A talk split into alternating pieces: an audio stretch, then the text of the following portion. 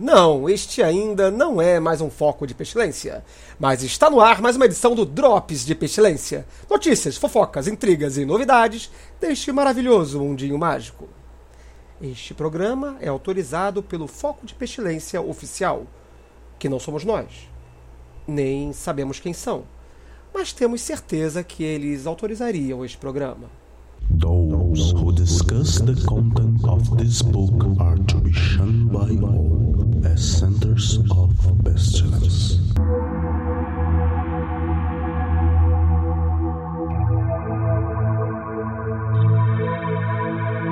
Olá, crianças do abismo! Eu sou Raquel Ferraz, estou aqui com os meus companheiros de mesa, Peu Lamarão, E aí, pessoal? Úrsula Falcão. Raquel, minha Gregora é você, mozão. Olha aí, gente. Vocês sabem com quem, então você, com quem vocês estão hoje, né? E esses são os Drops de Pestilência, o seu noticiário sobre magia, iluminismo científico e outras esoterices. O Drops de Pestilência são um oferecimento do Colégio Adlux et Nox, uma moderna escola de magia preocupada com a divulgação do iluminismo científico do século. XXI.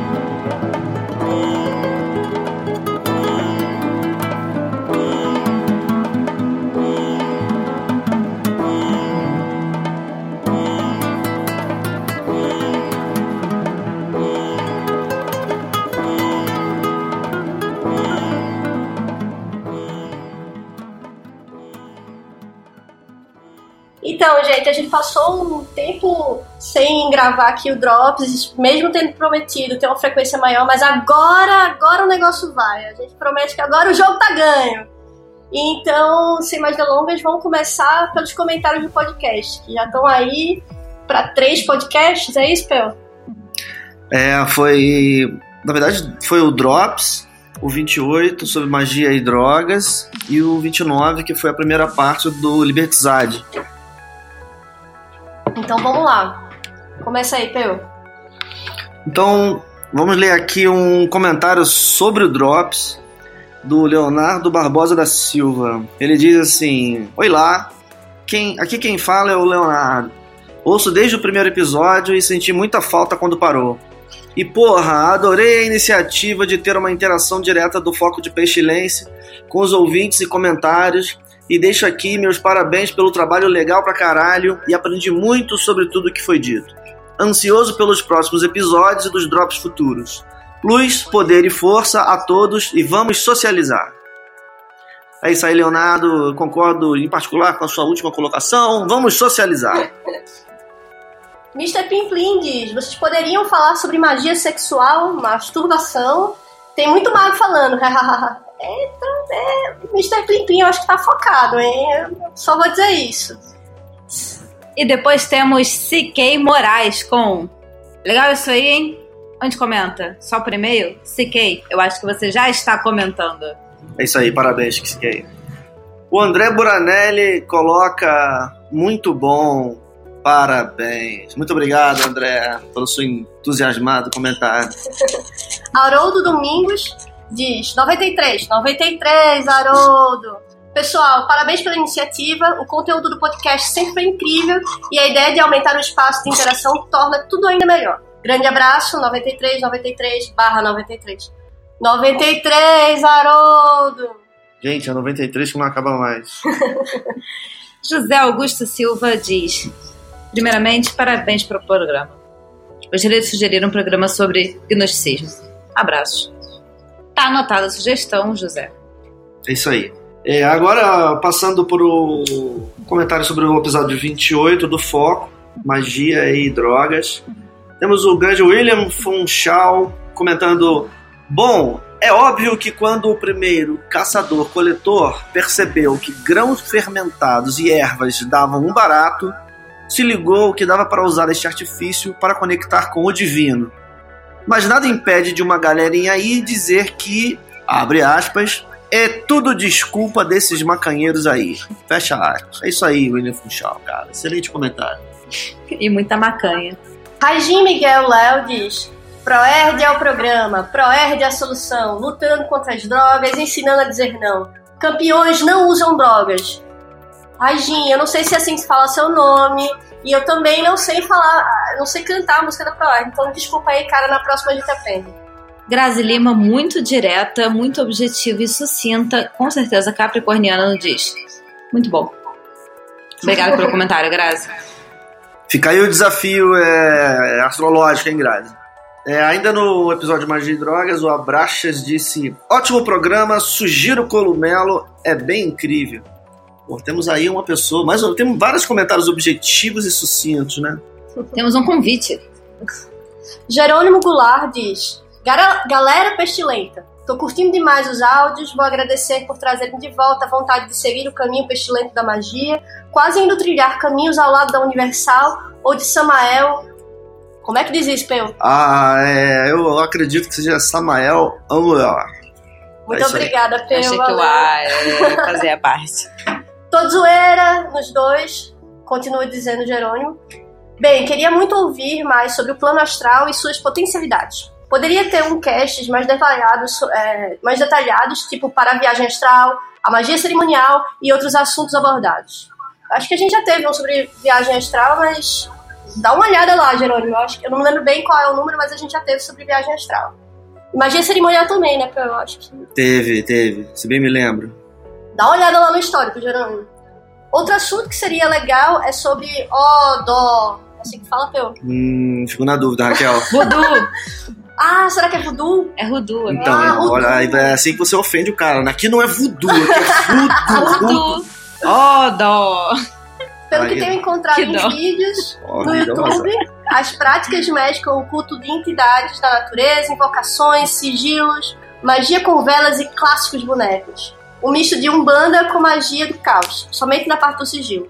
Bom, eu, como sempre, pegando os melhores comentários. Obrigada, Thiago Santos, por esse parabéns. E Thiago Santos nos escreve dizendo: Aí, Palmas. Thiago. Palmas. Obrigada. Grande cidade.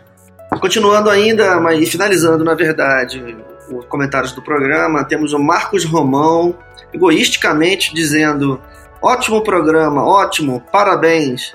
Não usem drogas, sobra mais pra mim. Proed nele. Proerd nele.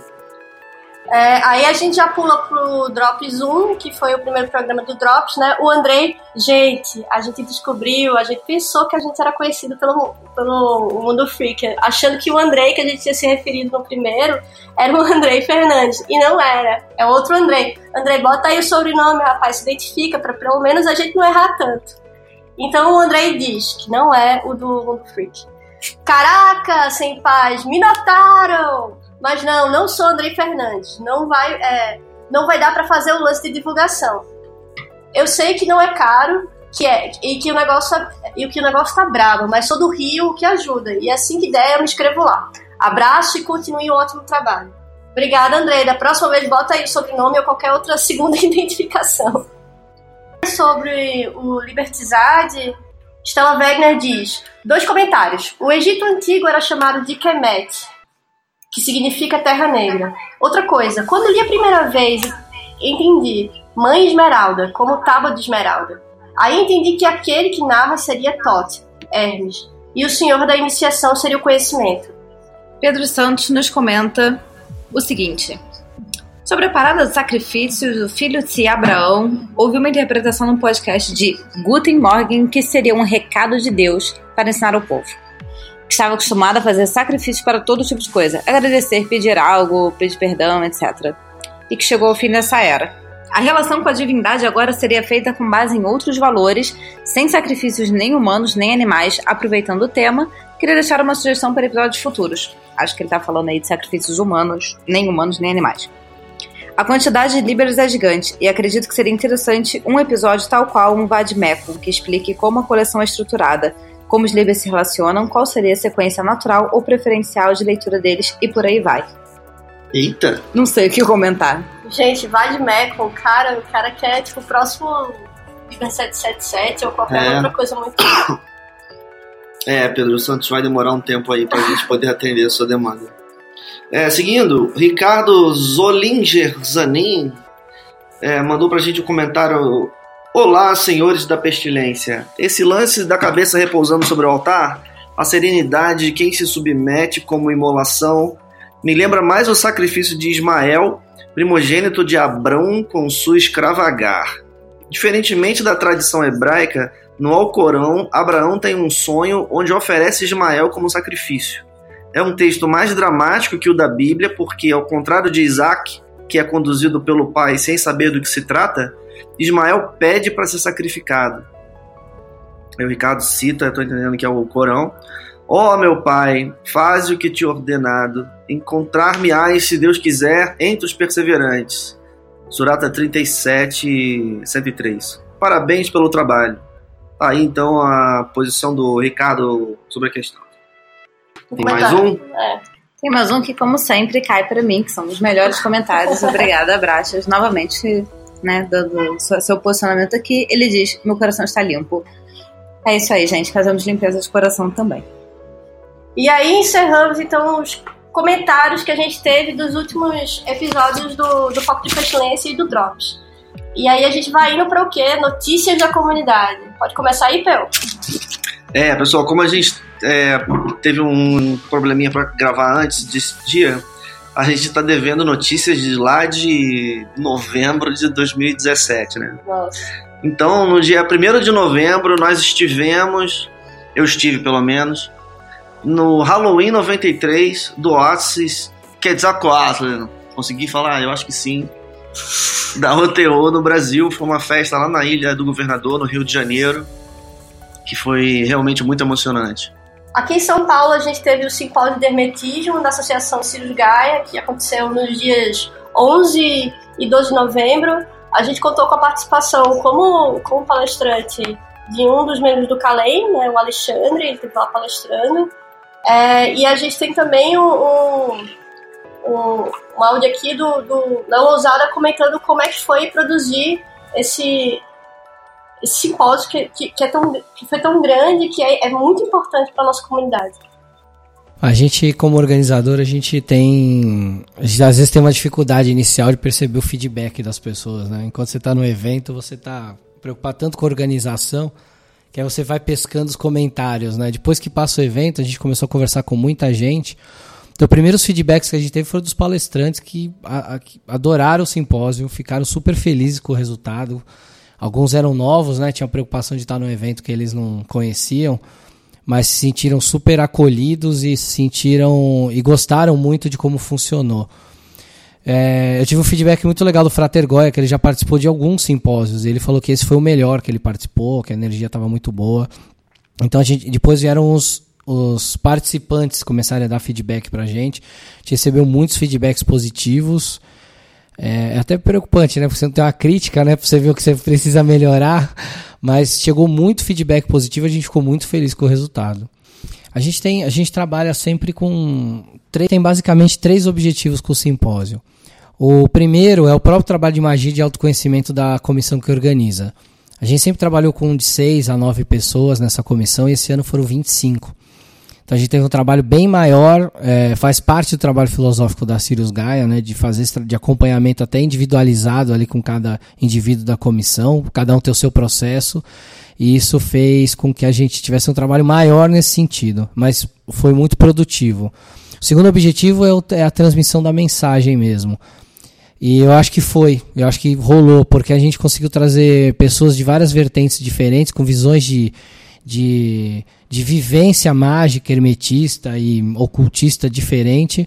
E isso foi passado para os participantes. Tinha muita gente que teve oportunidade ali de conhecer coisas que nunca tinha visto ou ouvido falar. Isso era fácil de ver quando algum palestrante perguntava: ah, alguém já ouviu falar disso? E aí você via que um monte de gente levantava a mão que nunca tinha ouvido falar. Então acho que eles, ah, isso abre algumas portas. E a terceira, que, que também é importante, é a questão da organização pra, da, do número de vagas. É, a gente tinha colocado inicialmente 150 vagas, elas foram esgotadas, a gente abriu mais 20 vagas e a gente também é, esgotou isso. A gente teve uma lotação no simpósio desse ano bem maior do que nos anos passados, né, que a gente abria 120 vagas. Esse ano a gente foi um pouco mais ousado, abriu 170 e conseguiu. Então eu acho que os objetivos que a gente procurou aí com esse processo foram atingidos. Eu, é, o simpósio ele, ele sempre tem uma característica muito interessante que sempre vem mais gente de fora de São Paulo do que de São Paulo. Sempre. A gente já chegou a ter um ano que foram 80% eram pessoas de fora e 20% pessoas de São Paulo. São Paulo acaba, por ser uma, uma metrópole muito grande, acaba tendo muito acesso a muitas coisas. E quem mora fora não tem tanto acesso. Então, em primeiro lugar, o simpósio ele se torna um ponto onde as pessoas sabem que elas vão e elas vão ter um contato ali de dois ou três dias, né, como já foi, com pessoas que vivem isso e que têm muita experiência nessa área para passar. Eu acho que é mais do que ensinar, é trocar um pouco de experiência mesmo, principalmente para quem está começando e que não sabe para onde ir. E o simpósio sempre teve essa característica de, de abrir portas. A ideia não é. Um palestrante não vai conseguir uma hora e meia, duas horas aprofundar demais em um tema. Mas ele consegue trazer uma boa ideia do que, que é que ele veio falar.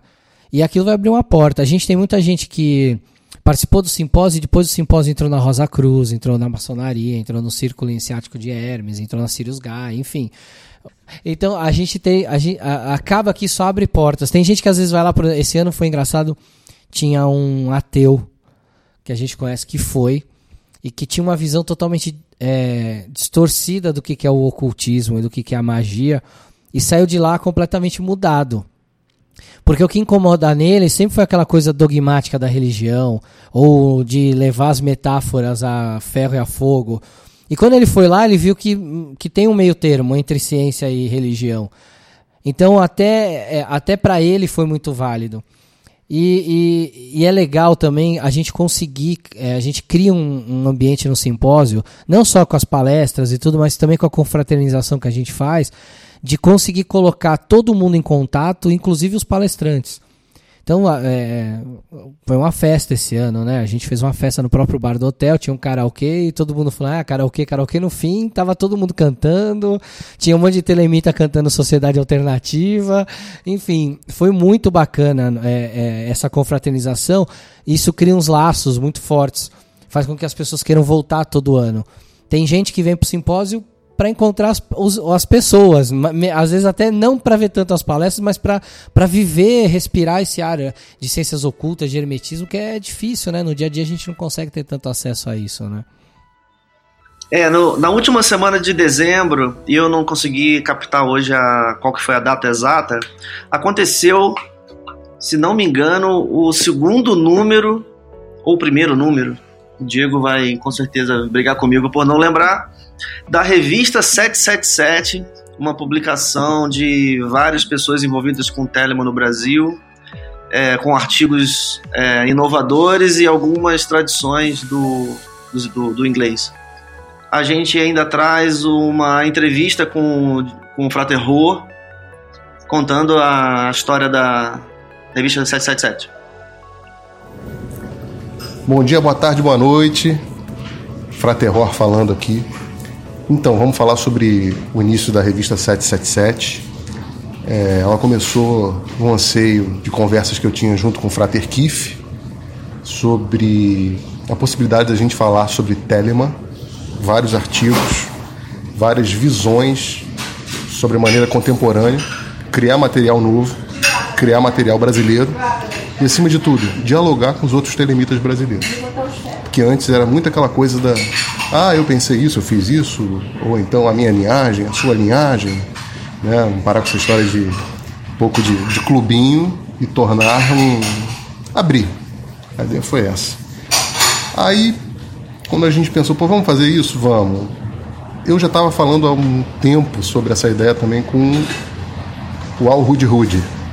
Não sei se eu vou poder falar o nome dele aqui. Que é. Mas eu posso falar que ele é do Calen de São Paulo e ele também gostou muito da ideia e a gente começou a, a se organizar. Logo depois entrou o Amarantos. Esse eu sei que eu não posso falar o nome dele porque ele não gosta. Então o Amarantos na ideia a gente falou, bom, eu escrevo muito. O Amarantos também escreve a torta e direito. Aí a gente pensou, pô, vamos juntar os nossos textos e começar a falar com amigos e irmãos e pessoas de, na caminhada, né? Aí eu escrevi para Deus e o Mundo. Então você possa imaginar, viu? Falei com o Iaô, que não é brasileiro, mas que gostou da ideia. E falei para ele, o que você acha de eu, de eu traduzir? Ah, fazer umas traduções suas e tal. Ah, legal. o Rude Rude também faz, ele é um mago implacável, né? Ah, be... beleza, bota aí. Aí falei com o Sérgio Bronze, Kif, né? Aí com a boa. É... Aí mandei e-mail para todo mundo, Telemo Brasil, os históricos e os mais novos. Alguns responderam, agradecendo. Calma que agora eu me livrando aqui do, do calabouço. Estou tirando as correntes. Ah, consegui. Então. alguns conseguiram, alguns responderam, outros não. Então, isso foi assim que, foi, que a gente foi começando, tá? Aí começou o trabalho de edição, que é o que? Selecionar a coisa toda de texto, tentar ver se dá uma forma, se tem algum se dá algum sentido nisso tudo, né? Aí entrou o Frater Maitreya, né? o I156, que é o nome dele lá da, da Santa Ordem. E ele ajudou nessa parte gráfica, né? Que a gente, nós somos três Zé Ruelas, né? quatro com Kif. Então, ele entrou nessa organização de parte gráfica, eu entrei na parte de edição e, e juntada de pessoas, né? E a segunda edição aconteceu a mesma coisa, só que teve mais convites. Convidei você, convidei o nosso querido Flávio Watson, né? E muito mais gente. E um, um detalhe importante, cara. A revista saiu há seis dias atrás. É, o Maitreya fez um Google Analytics, né, pra gente ver os downloads e teve 580 downloads até agora. E eu tô assustadíssimo, porque eu achei que eram 20 pessoas lendo. Né? Eu ainda acho que assim, acho que no Brasil não tem 100 telemitas, mas talvez tenha 580 downloads em menos de uma semana. A ideia da revista é sempre ser gratuita sempre ter essa facilidade de download. Ela tá, é, a gente colocou no isso também, isso.com e no script. Mas em breve vamos ter que criar uma fanpage, algo do tipo, e deixá-las lá com os, com os links para serem baixadas. E a ideia né, é ela, é acontecer ela solsticial e equinocial. É livre, existe um conselho editorial agora, né, que são formado por nós quatro. E Óbvio, não é questão de, de delimitar ou, ou limar ou excluir, mas é questão de estar dentro da, daquela proposta né, quadrimestral que a gente está pensando. Então é isso. A gente também está tendo agora, acredito que seja nesse mês, né, de, de março, é, o lançamento do Paulo Mayombe, da editora, da editora Penumbra, que é um, um, livro muito bacana. Eu acho que pelo que ganhou aí. É, eu ganhei, uma, eu ganhei uma, uma cópia. Os queridos lá. Saindo um pouco da comunidade, entrando na no, nas notícias do Calem, aquelas notícias antigas, quem viu, viu, quem não viu, a gente conta agora. A gente teve o Halloween Telemann, que foi a nossa primeira festa aqui em São Paulo, é, que aconteceu no dia 4 de novembro, então faz aí que, uns três meses. Mas foi uma experiência muito legal pra gente aqui do Calem, porque a gente nunca tinha, tinha feito nenhum evento, é, nenhuma palestra, algo do tipo. E, e, a primeira coisa que a gente fez foi uma festa. Foi super legal. A gente é, teve muita gente né, da comunidade. É, a festa lotou. A gente ficou super feliz de receber todo mundo. Conversamos com, inclusive, com algumas pessoas que vieram de outras cidades. A gente recebeu até uns feedbacks do tipo: a cerveja é cara naquele lugar gente, não se preocupa, a gente está fazendo outros eventos, como foi até o caso agora em janeiro, da, da aula aberta que a gente teve do módulo zero, dia 20 de janeiro, que a gente fez, que foi super legal. Então a gente está fazendo sim outros tipos de evento, com outros formatos, é, chamando outras galeras, é, enfim. E o mais legal também é que a gente sempre conta com a parceria é, de, de, algumas pessoas que também fazem parte da comunidade. Tipo, no, no Halo Telema a gente teve sorteio de livro da Penumbra, a gente teve a presença do pessoal lá da Rede Vampírica. Então, é, venham para os nossos eventos porque a gente sempre tenta fazer esse passeio e essa, essa troca com a comunidade da gente, tá bom? É, o Halo foi muito legal, né? Em particular porque eu vim só de visita, né? Não ouvi uma palha. Assim eu, é bom, né? É. No dia 20 de janeiro, agora, teve a grande aula aberta do módulo zero no, aqui em São Paulo, né, Raquel? Isso. Na verdade, eu não estava nem lá presente, então eu vou te devolver a palavra para você contar como é que foi. Então, é, a gente não contava com a- a- algumas modificações, porque a gente tinha marcado num parque, aí o parque estava fechado para uma festa fechada, mudamos para outro lugar, mas assim, a gente percebeu que todo mundo conseguiu chegar no novo local. A gente teve presença de gente de outras cidades. A gente teve, eu acho que uma turma de umas 40 pessoas. Isso pra gente foi bem inédito, assim. E é, acho que foi bem isso, assim. Foi uma aula curta, é, com princípios do que seriam é, o que você precisaria para trabalhar com, com magia, enfim. A gente vai repetir esse módulo. é, fiquem atentos, a gente viu que teve muita procura e a gente vai também trazer palestras e workshops, então fiquem atentos.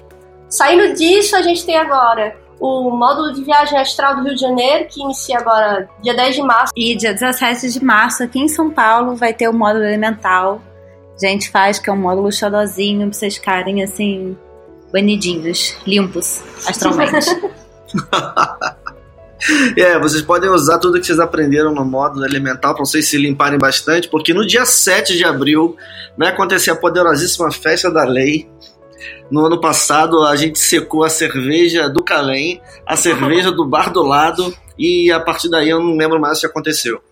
A festa vai ser um grande evento de caráter cultural, quero dizer, a gente, a gente vai preparar arte para pendurar nas paredes e fazer exibição procurar alguma. Ainda, ainda não está certo qual vai ser a programação, a gente está conversando com alguns amigos, mas a gente já vai poder oferecer para vocês um, um- um- dia inteiro de atividade com comida e bebida no local. Isso vai acontecer no Calém do Rio de Janeiro, no bairro da Glória. Então é isso, né, gente? A gente conseguiu voltar para vocês. A gente vai tentar ter uma frequência maior. O, o meu produtor executivo, pelo Amarão, é, já tá no meu pé com isso. E não se preocupem, a gente vai começar a ter mais frequência. É isso, um beijo, 93. Beijão.